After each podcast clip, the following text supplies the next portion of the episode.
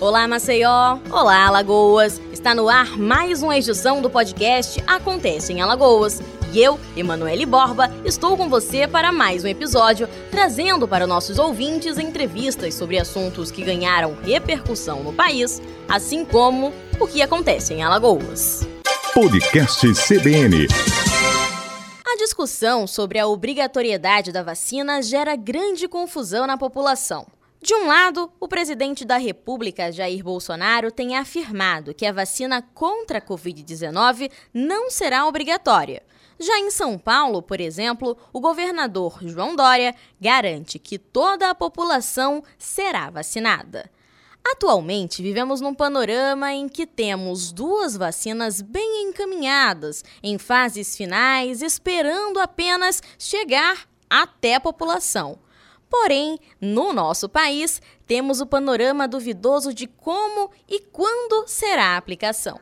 Por isso, para termos maiores esclarecimentos sobre toda essa discussão, convidamos a doutora Merces da Silva Nunes, que é especialista em direito médico e sócia do escritório Silva Nunes Advogados. Seja bem-vinda, doutora, é um prazer te ter conosco nessa conversa. O prazer é todo meu, Emanuele. Obrigada pelo convite. Então, doutora, para a gente começar o nosso papo e explicar, e que todos possam entender desde o início, dada a declaração do presidente ou até do governador João Dória, quem pode ou não pode decidir sobre esse caráter obrigatório da vacina? Tirando o aspecto político, Emanuele, que é isso que está trazendo toda essa confusão na verdade, a análise da vacina, seja ela qual for e venha de onde vier, é uma análise técnica. Quem faz a análise para dizer se a vacina de fato apresenta o fator imunizante, como várias farmacêuticas têm anunciado,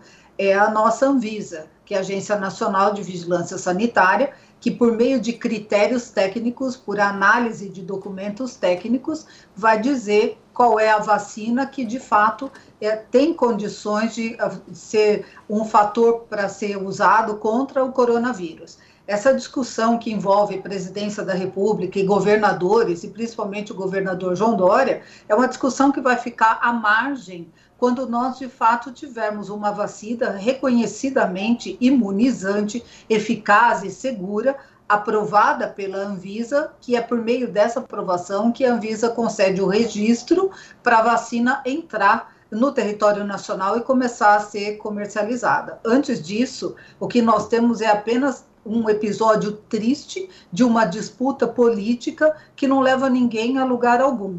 Essa matéria está, inclusive, no Supremo Tribunal Federal para decidir se, quando a vacina eh, chegar, seja ela qual for a vacina, se ela vai ser aplicada em caráter nacional para toda a população brasileira ou se ela vai ser regional. Não me parece que seja regional, porque nós temos um programa nacional de imunização eh, e toda vacinação é feita por meio deste programa. Então, quando a vacina chegar, ela deverá ser incluída no Programa Nacional de Vacinação e vai ser distribuída para a população que for a população escolhida para ser imunizada. Inclusive, doutora, nesse ano, o qual vivenciamos e ainda estamos vivenciando a pandemia, foi falado sobre a Lei 13.97920, que é a lei do coronavírus, que, entre suas palavras, também fala sobre a vacinação dado o cenário pandêmico, não é isso? Sim, nessa legislação, nessa lei, há uma previsão de que as autoridades podem tomar algumas medidas compulsórias entre essas medidas está a vacinação. A questão da compulsoriedade também está para ser decidida no Supremo Tribunal Federal. O relator do processo é o ministro Ricardo Lewandowski e há um julgamento marcado para o próximo dia 4 de dezembro. Por enquanto, nós não temos por esta legislação a obrigatoriedade, mas nós temos, por meio do Estatuto da Criança e do Adolescente, a vacinação obrigatória desta população, que é considerada uma população vulnerável e que não tem autonomia para decidir. Mas em relação aos adultos é, autônomos com capacidade de decisão, Nós, na verdade, não temos uma lei especificando que a vacinação é obrigatória, é, neste caso do coronavírus, e talvez isso venha a ser decidido nesse julgamento do Supremo Tribunal Federal na próxima semana. Inclusive, aproveitando, doutora, que a senhora entrou quanto ao assunto das crianças, Existe o ECA, né, o Estatuto da Criança e do Adolescente, em que fala sobre a obrigatoriedade da vacina para aqueles jovens até 18 anos, os quais, se não vacinados, pode ocorrer até a multa para o responsável, salvo engano, de 20 salários mínimos. Então, Dado o cenário de obrigatoriedade da vacina, os jovens, ainda que os pais não queiram aderir, precisariam ser vacinados, correto? Sim, se a vacinação for considerada obrigatória, é, todos, inclusive jovens e adolescentes, só que aí na responsabilidade dos pais ou dos representantes legais é, em, em, outras circunstâncias. Mas é, o que nós precisamos saber primeiro é se a vacinação será obrigatória se ela for obrigatória, quais são os, os grupos considerados prioritários para iniciar essa vacinação? Primeiro, porque nós não temos a dosagem é, suficiente para atender toda a população brasileira. O governo federal fala, inclusive por meio de órgãos técnicos, que parte da população brasileira nem será imunizada, porque o efeito imunizante de uma população é, maior atenderia toda a sociedade.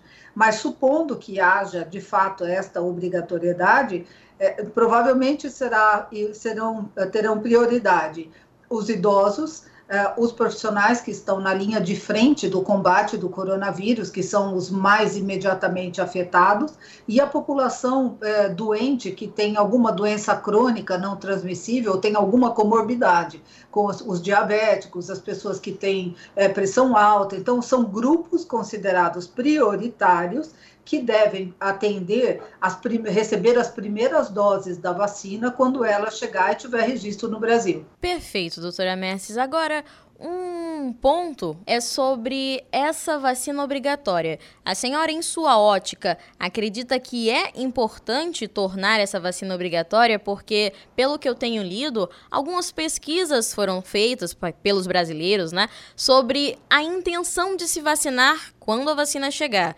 Mais de 70% dos brasileiros falaram que tomariam a vacina, porém existe aquela porcentagem que se negou, disse que jamais tomaria, independente da procedência da vacina. Então, de onde ela vier, a pessoa não vai tomar. A senhora acha importante, então, dado a isso, tornar essa vacina obrigatória? É, eu acho que você está se referindo a esse movimento anti-vacina que é um, uma tentativa de renascimento de um movimento que nós já tivemos no passado com a revolta da vacina. É, depende. É, vai depender exatamente da capacidade de imunização da vacina. Algumas farmacêuticas, como a Pfizer, por exemplo, é, têm apregoado que a vacina dela é, tem um, uma característica de 90 a 95% é, de capacidade imunizante. Se isso for verdade, nós precisamos considerar toda a geografia e a logística de, de distribuição dessas vacinas. E aí, se você pensa que com uma capacidade de quase 100% imunizante, se uma população tomar a vacina e ela for da ordem de 50% a 60% da sociedade como um todo, talvez não seja necessário é, que toda a sociedade brasileira, independentemente de onde esteja, das condições mais longínquas, é, receba este imunizante. Vai depender muito da capacidade, da eficácia é, que esta vacina vai ter. Se ela tiver uma eficácia mais baixa, do tipo 40%, 50%, talvez a sociedade precise de um número maior de pessoas que tomem a vacina. Mas com uma propriedade 95% imunizante, talvez não seja necessário. Compreendido. E na verdade, o cenário ele é bem otimista quanto a isso. As que estão em suas fases mais avançadas, elas já demonstram um potencial de eficácia bem significativo, como a senhora bem pontuou, mais que 90%. Então, dado esse cenário, caso tenha compreendido corretamente, ainda de que algumas pessoas se neguem a esse ato de imunização, pelo fato do, do percentual ser bem elevado, o risco ainda assim ele diminui, mesmo que nem todos aceitem essa vacina, correto? Sim, está correto. E também nós temos que pensar que existe uma população que é, não tem condições de ser vacinada, porque são pessoas que apresentam algum tipo de alergia, tem algum, algum impedimento é, físico, biológico. Então, de fato, não será 100% da população, isso já é previsto.